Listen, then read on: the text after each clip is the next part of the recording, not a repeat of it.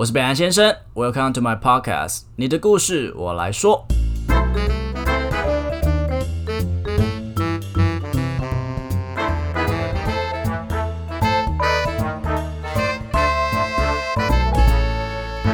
Hello，大家好，我是北兰先生。二零二零年的奥运比赛刚落幕，我相信台湾有还有很多人就是还难以忘记那个时候在在电视机前面为那些选手鼓励的那种热情跟火焰。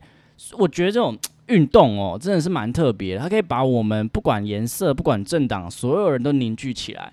今天呢，很幸运的，我来到一个跆拳道道馆。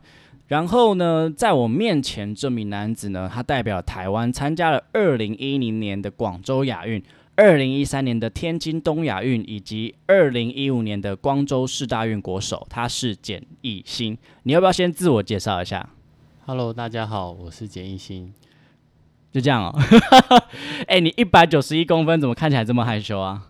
好啦，我来讲一下简一新的成绩啦。一百年全国运动会男子组金牌，二零一三年天津东亚运铜牌，总统杯男子组金牌，大专杯男子组金牌三连霸，又在全中运国中组、高中组又拿了两枚金牌。可以跟大家聊聊为什么你开始学跆拳道这运？从小身体不好，早产儿，而且我癫痫，那我的心脏闭锁不全，所以其实。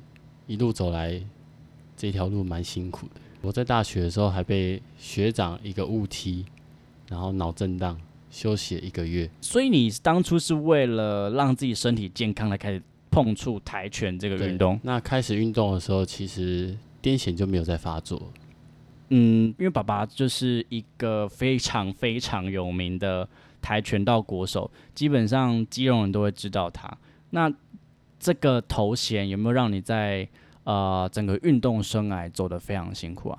嗯，从小人家就会以说哦，你的父亲成绩很好啊，你怎么样怎么样，当然会有无形的压力，因为人家会拿你跟你爸爸比较，就跟你哥若读台大，然后你读一个小不拉几的学校就被呛那种感觉一样，就会被比较。是，那你爸有对你特别严格吗？嗯，一开始的时候当然是没有，但。开始决定要往选手这条路的时候，一个动作做不好就要重复做、重复做。曾经一个动作我曾经做了一个礼拜，那做不好当然就会被修理。所以他特别有对你不一样，就是还是说就是他其实就是这么严格。呃，他对大家都是，所以我们那一批的学生成绩都蛮好的。而且你都叫他父亲，你真的非常尊敬他。他会说没有我以前这么严格，然后你之后的成绩。那你体育直来整个最低潮是什么时候啊？亚运比完回来，那时候是几岁？刚好比赛当天是是二十一岁。哦，生日快乐！比赛大会还蛮贴心，还送你一张卡片。哦，那你在那时候比完亚运回来之后，发生什么事让你觉得很低潮？呃，应该是说隔年的十一月比完，隔年的一月有大专杯校内选拔。那那次比赛，其实以往希望他们都是说，你只要选到国手，你大专杯就不用选，你就是保留量级。但是那一次就是大家都要选，那真正原因其实也没有人知道。那那次冠亚军的时候，我输了一分，可是就在过程中，我有踢到对手头，那我也有申诉，那看的是教练，结果申诉失败，最后输了一分。那当天下去。办公室刚好用东西，教练就跟我说，某一位教练，他就说，我觉得你亚运之后很不认真，所以我故意不给你分数。那其实从那时候对我的打击还蛮大的。为什么我可以因为你自己的感觉感受，然后就否定掉我的努力？所以那时候你觉得你自己的状态明明就是全力以赴的状态，可是却被教练这么说，心里真的时候是很受伤这样。对，说真的，没有运动员想要输啊。所以那是你人生第一次想要退出，就是运跆拳道这个运动。是，你的心情受到影响之后，有造成你后面比赛有影响到吗？呃，后面两个全国赛，我连前三名都没有拿到。我从上大一开始的所有比赛，我全部都拿前三名，包括我大一就代表学校参加大专杯，大二也是。你有跟呃自己的朋友或是呃父亲聊过这件事吗？就是这件事情其实对你打击很大。其实是事后，但是我那时候的状况很糟糕，然后某一位教练还安排我去跟智商师聊天。所以其实运动员的心理状态真的会非常非常的重要。所以你你那时候是怎么把自己拉起来的？当年十月的时候有一个全国运动会，那我就觉得，那我好吧，我再给自己一个机会。那当然在这之前，我都很努力在训练。我在那个时候大三的时候，我大一刚进去，连体能跑步都会吐的人，而且我很讨厌跑步。那到后面那一年，反而因为那个那次的比赛跟后面两次比赛输掉，那我觉得很认真的练习，然后我跑步可以跑到全队前三名。你是不想被看不起的那一种冲劲，还是你真的很想要赢的那种感觉？我觉得都有吧。天使跟恶魔在拉扯，我想听你的恶魔是什么？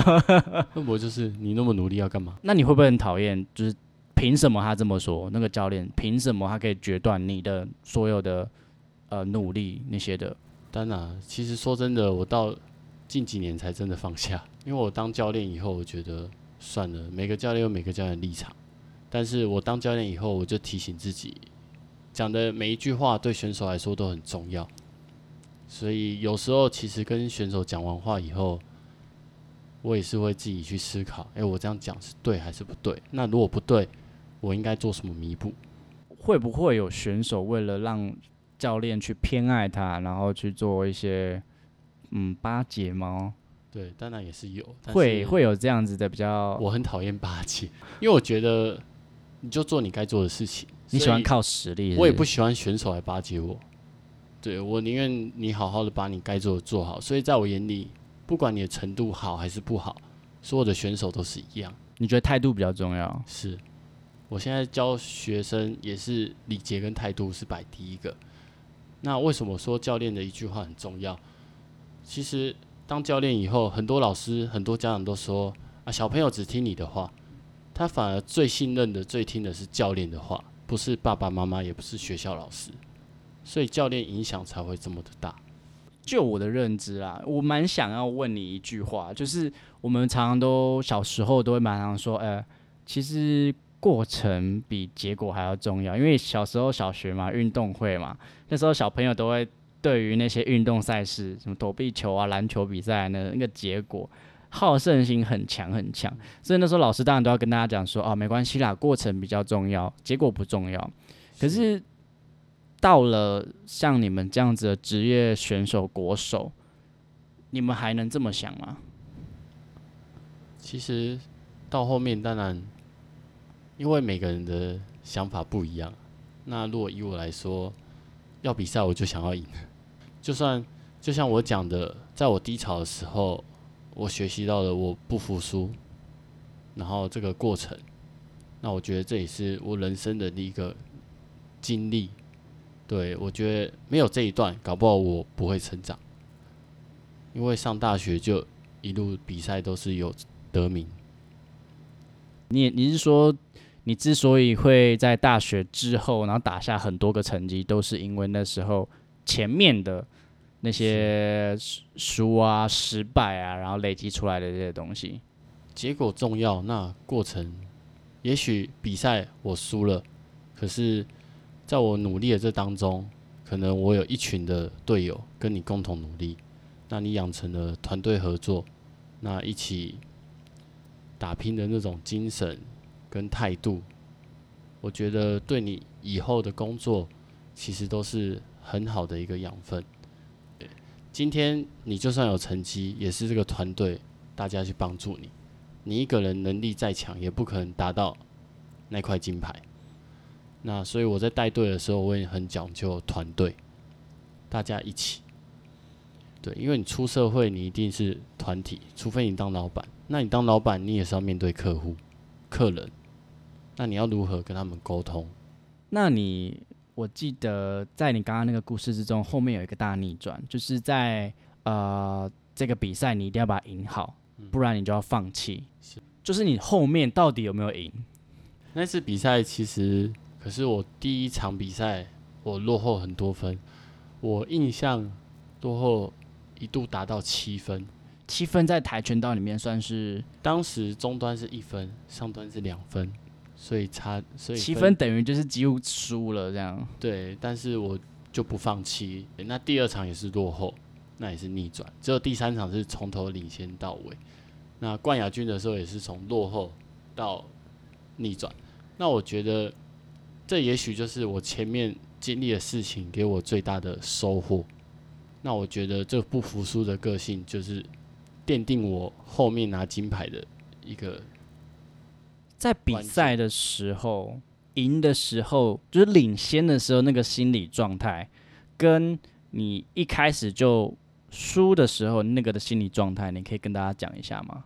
呃，应该是说那次比赛不管输或赢，说真的，我没有想那么多，因为最糟的情况都已经发生了。你就觉得反正如果没赢，我就就退出这个这个运动，因为我觉得也没有什么好失去的。那为什么不给自己再拼一次的机会？所以后面经历了呃数度三度的大逆转，你最后拿到了冠军，对，拿到了一张金牌。嗯，你后面还有遇到那个当初你因为失利就是没有去选的那个选手吗？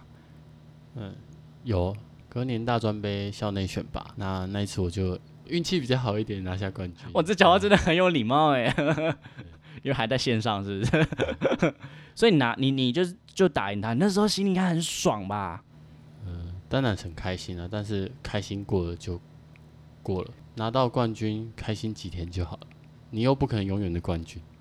哦，这么说也是蛮有道理的。但是你感觉，但是你赢的时候不会有这种哇，你们像羚羊配一样这样子大翻。哦，那一次是我有喊声音，对。那你可以像喊一下肉体，不要。就你赢的时候，因为你的情绪都很平啊。那个是发自内心的喊，对。你现在也可以发自内心吗？现在无法，没有那个场景，没有那个，没有你。我记得你今年不是带了三个金牌出来吗？哦，那是国中。那其实。我们是共同协助啦，其实最主要是我弟弟在负责。哦，你弟弟也是一个跆拳道教练。哇，那你真的就是跆拳道世家哎。对。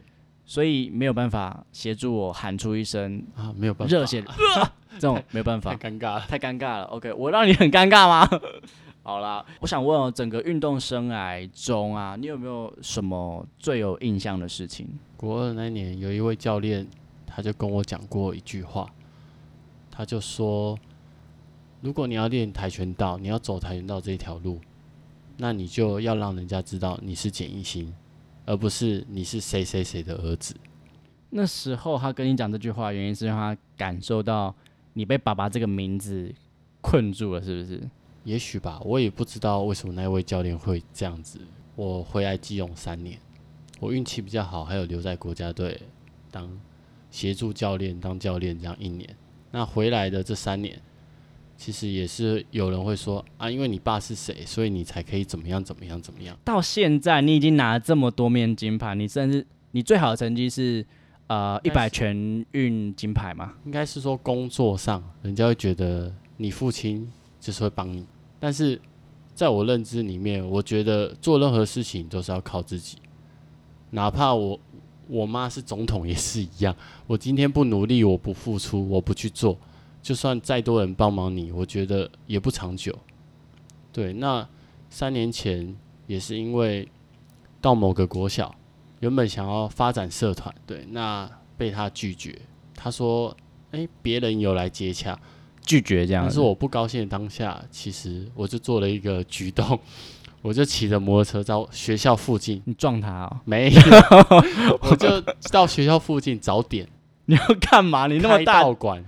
所以你直接在他学校旁边开道馆，我开道馆是这样子来的。所以我从签约看房子到签约五天，然后到开幕十七天。我真的很难想象有人会想要欺负你，因为你知道我们差几公分吗？不知道。你呃一百九十一减掉一百六十八，你算给我看。嗯，二二二十二二十三公分，怎么会有人想要欺负你啊？所以你那时候就是为了要证明说没关系，我做得到，我我也可以，我没有进来，我也我一样可以推展我的跆拳道。对我就是希望让更多人知道跆拳道，因为应该说，在我后面的几届成人组完全没有国手，五年以上成人组是就是社会组国际赛那种国手、完全没有。那出去比赛，人家又说遇到基隆就是等于保送。哦，你听到这句话，你觉得很不爽我？第一次带青少年杯，十六个选手只赢了一场。对，那到了我的母校成功国中，又重新我们又送上去之后，那连续三年，其实少年杯、青少年杯都有拿牌，全国赛都拿前三名。直到今年整个被你们拿爆，对，然后今年全中运又金牌，然后铜牌，至少努力是有收获。像我生美馆刚开的时候，然后有一个驼瑞小孩，算特殊，那我就破例让他升黑带。那一年就带他去打全国少年杯，结果他拿了第三名。对我觉得那种感动是不知道去什么用言语表达，但是就是我觉得我帮助了一个孩子，让他有目标，透过运动，他慢慢找到自信。我觉得这就是我最大的收获。选手只要顾好自己就好，然后再去协助队友。那教练要顾及很多的层面，我觉得有时候责任远远超过于爸爸妈妈。对，像因为现在训练疫情的关系，那放学我还帮他们安排交通车，直接到我道馆，那费用也是我们自己去出。就是感觉是一个脱影版，就是如果不喜欢读书，可以这边踢踢人这样子。呃，其实我没有要求他们读书，读因为他们在成功国中是普通班跟英文班，哦，我们不是体育班，所以我我还蛮佩服这些小朋友，真的很辛苦。因为我以前是成功国中的普通班，我也不是体育班，那都要利用课后的时间跟假日的时间，别人出去玩乐的时间你在训练，别人读书你也在读书，所以我们是牺牲玩乐的时间在训练。对，那有些东西是大家看不到背后的辛苦。哎、我前阵子有听你说你，你从九月一号开始带呃我们基隆八斗高中的小孩子嘛。那听说他以前是你们的敌对母敌对校，因为你之前是带基隆女中的嘛。对我七月底八月初，那因为学长他有另外的生涯规划，那学校就希望我去协助他们，应该会很不适应吧，因为毕竟你之前是他们敌对的教练，其实是蛮尴尬的。那有有比现在尴尬是不是？差不多差不多，嗯，对然后也许他们会不信任，因为这个教练来到底会不会帮我？这个教练到底会不会用心教我？那其实我把训练上啊、生活上啊，我的认知跟我会的东西，我都跟他们讲。哦对，因为毕竟自己的母校曾经踢死过人，哈，详细情形我是不太知道，但是就是误踢到大概脖子的位置吧。我在带训练，我就是很要求你，就是该怎么样就怎么样，不要开玩笑。有我有参与过他们一次训练，就是非常艺兴哥哥呢，非常的严肃啊。那节目的最后，你有没有想跟大家分享一下？比如说你现在的目标，还是说跆拳道这个运动？觉得就是有机会大家可以来练练跆拳道。即使我们这样这种成人，也可以来去踢吗？对啊，因为我们这种筋已经，韩国连老人家都在去运动，可是你们不都要拉筋吗？也不用硬拉。不用，可是你们踢脚要踢这么高趁这，个机会跟大家讲，我从幼稚园开始拉筋。很多人都说练跆拳道拉筋长不高，可是我从幼稚园开始拉，我长到一百九十一。你这样要我怎么办？我是 我都说我一百六十八是因为我国中在学跳舞，拉筋长不高。所以很多人都说跆拳道拉筋长不高。那我觉得应该是每个运动每个项目它有适合的体型，举重、体操它就适合比较矮小的，因为你举重你举的你手越短，力距越短，那你是不是就举得越轻松？你比长的就更有优势。那当然出去的国手当然就是已经台湾选过的，那你看到的就会是那种身材。那人家就会普遍认为说啊，练举重就是一定长不高。可是我觉得这是未必。对啊，因为跆拳道早期是人工计分，所以你越小只越灵活，你就越吃香。所以跆拳道以前选手都不高，现在一百九、两百、两百多一大堆。因为现在电子护具，谁脚长谁有优势。有时候你莫名其妙被点到就得分了。所以我觉得是规则跟项目选材，而不是说练什么一定怎么样。但是跆拳道是全身性的运动，它不是说只练某一只手、某一只脚，所以我说很好，就是它是全身性的。那你看这次二零二零的奥运，其实有蛮多台湾的民众对运动非常的热情。是，我觉得台湾应该再多注重一点体育，像前两天，对我刚好搭电梯，然后遇到一个不认识的邻居，然后他就带了两个小孩，然后他老婆就说：“哎、你看那哥哥好高哦。”然后他爸爸突然就看镜子，因为我穿中华台北，他说：“哦，那哥哥是国手哦，穿中华台北。”我觉得这是运动让民众认识说，哎、接触更了解，我觉得这样是很好的一件事情。让运动这件事情变得那个荣誉感更高一点点，毕竟是为台湾比赛嘛。对，更注重一点体育这个东西。哎不过小时候我也是觉得可以穿上中华台北是非常很有荣誉感、对，啊。因为对我们运动员来说，政治就是跟运动就是不要撇在一起。那我们运动员，我们出去就代表这个名，我们也不会思考到像前阵子的议题说什么证明啊什么的。我们的立场就是我努力练习，我就是要努力拿到成绩。你们希望更纯粹一点点啦。，对，就是这么的单纯。好啦，我我们期待简一新在呃跆拳道这个运动上可以有更多的呃发展，就是期待呃也谢谢，就是说所有运动员可以在台湾奉献他们的，即使已经不再是选手，还可以为这个运动奉献一份心力。OK，那大家可以去追踪你们的粉丝团，对不对？玉成跆拳道馆教育的玉，然后盐城，希望大家可以多多支持。就是去按个赞，或是直接给一千万。你们要给一千万之前，可以分个十万给北兰先生啊。我是觉得我蛮需要赞助的。OK，好啦，谢谢。那今天谢谢呃艺兴，然后跟我们大家分享整个呃，我觉得这是一个非常难得的经验。我真的很想要采访运动选手，因为我觉得我前阵子在看全明星运动会，我每即使是那样子的运动赛事，不是奥运这种等级，可是我还是觉得运动总能让人感受到一股热血的力量。我觉得这是现在的每一个人很需要的一件事情，一股活泉。那如果喜欢他的粉丝团玉成跆拳道，那你们可以去搜寻他的呃这个 Facebook，然后如果有相关的问题，也可以其实是可以去私信去询问他们的哦。OK，好啦，那我们今天谢谢谢谢谢谢简艺兴，谢谢谢谢。听众时间。好，大家好，我是北兰先生，嗨，大家好，我是允文 Comedy。欢迎回到允文的说故事时间。哦耶！为什么要哦耶啊？我真的没有很懂啦，就是你戴那个帽子要干嘛？我也是刚才发现，根本就看不到。请你拿下，不要这么给吧。他现在戴了一个黑色的帽子，根本就没有人在意，你知道吗？在录 podcast 为什么要戴帽子大家等我一下哦。对啊，整个节目都等你一个人啊，旁边人都不用吃饭。我现在你现在大牌了是不是？我又没给你通告费，我没钱，给钱，大家赞助。好了啦，拿掉了啦。哎、今天礼拜五你有没有想要去喝杯酒啊？我超想喝的哎，是喝酒啊？这样喝酒，对，喝酒喝酒。啊？那你喝酒的话，家人会骂吗？我家人哦，就他们会关心我说，叫我不要喝太多啊。家人不是都这样吗？还是你都骗家人，都说你去读书？我真的骗过我家人，还不算少次。你骗他们什么？没有啦，就是因为他们是比较那种会操心小孩子的父母，所以可能有的时候会就是呃出去过夜的时候会紧。张哦。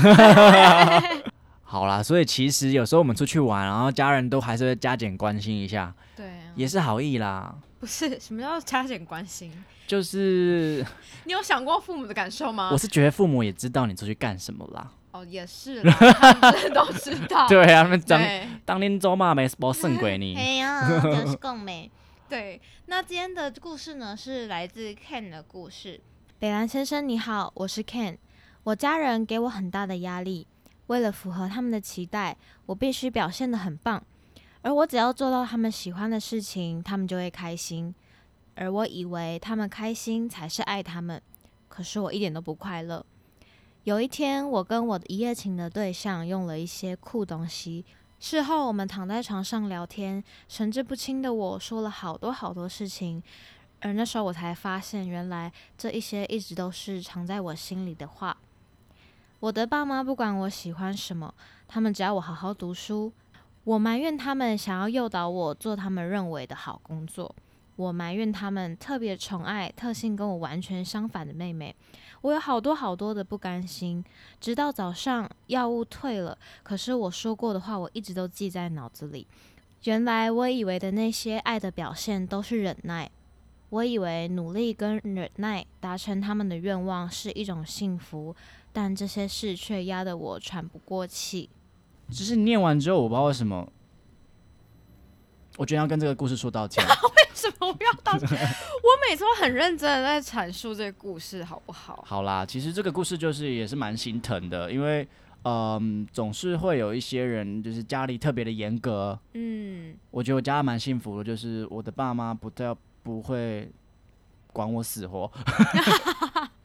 好像也不不太好哎。我爸妈是比较，因为其实我爸妈都是老师，所以他其实对我跟我弟都算是蛮严格的。但是我不会说那种，就是你一定要考一百分啊，或什么之类的。但是就是家教上面还算是蛮严格的，所以我一点点可以理解 Ken 的心情。你说我没家教吗？不是这个意思，看你怎么转，到底要多玻璃心啊？对啊，其实我身边真的蛮多朋友，就是家里这么严格，然后甚至就会逼迫他们去成为。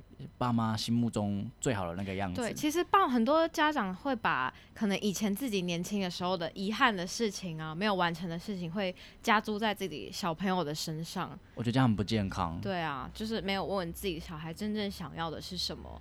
那小时候我们也不懂，所以就是会很想要去符合父母的期待，因为。就是会得到一些赞美啊，或者是有时候可能父母就说：“哎，你怎样怎样，就带你去买糖果或什么之类的。”那小朋友不懂，当然就是会这样，所以长久下来，我觉得可能就会有造成不太好的影响吧。我觉得允文长大了。以后这个频道就你自己开就好了。不是，反正我也不会唱歌。我真的超需要你的，空白都被剪掉了，好不好？剪片吗？对。那之后我就帮你上马赛克，反正只要声音就好了。不是啊，我也长得还不错吧？好的，那允文今天要为我们带来什么样的歌曲？略过怎样？好啦，我接下来介绍我今天的歌曲。今天要带来的歌曲呢，是一首我超级超级喜欢的歌，是我是被你囚禁的鸟。不好意思，现在是我的时间。就是我是被你没有啦，就是彭羚的《囚鸟》，我相信大家应该都听过吧？我之前说是杨林的，对，应该是彭羚没错吧？是杨林，彭羚是彭羚啊。对，I'm sorry，彭羚。对，这首歌就是我很喜欢，然后我去 KTV 也一定必点。那我觉得这首歌它的情境很像呃现在的 Ken，可是我相信你有一天会突破这个鸟笼，对，往天空飞翔，对，我展翅高飞，祝你毕业快乐。怎么变相？好啦，那让我们欢迎允文为我们带来彭羚的《囚鸟》。我是被你囚禁的鸟，已经忘了天有多高。如果离开你给我的小小城堡，不知还有谁能依靠。我是被你囚禁的鸟，得到的爱越来越少，看着你的笑。在别人眼中燃烧，我却要不到一个拥抱。我像是一个你可有可无的影子，冷冷的看着你说谎的样子。这缭乱的城市容不下我的痴，是什么让你这样迷恋，这样的放肆？我像是一个你可有可无的影子，和寂寞交换着悲伤的心事，对爱无计可施，这无味的日子，眼泪是唯一。的奢侈。好的，如果喜欢我的节目的话，请记得到 Apple Podcast 点五星评价，或是追踪我的 IG，利用小盒子分享一些心得给我，我都会一则一则的看完的。另外，下面有绿界的赞助连结，所以啊，可以用行动支持我的创作，可以帮我分担一点录音的一些费用，我会每天晚上都非常非常的爱你。其实我本来就很爱大家了啦。OK，也欢迎大家跟我分享你的故事，我觉得每一则故事都非常珍贵。那我希望可以用我的声音把它记录下来，我觉得这会是对我非常有意义的一件事情。OK，我是北兰先生，你的故事我来说。我像是一个你可有可无的影子，和寂寞交换着悲伤的心事。对爱无计可施，这无味的日子，眼泪是唯一的奢侈。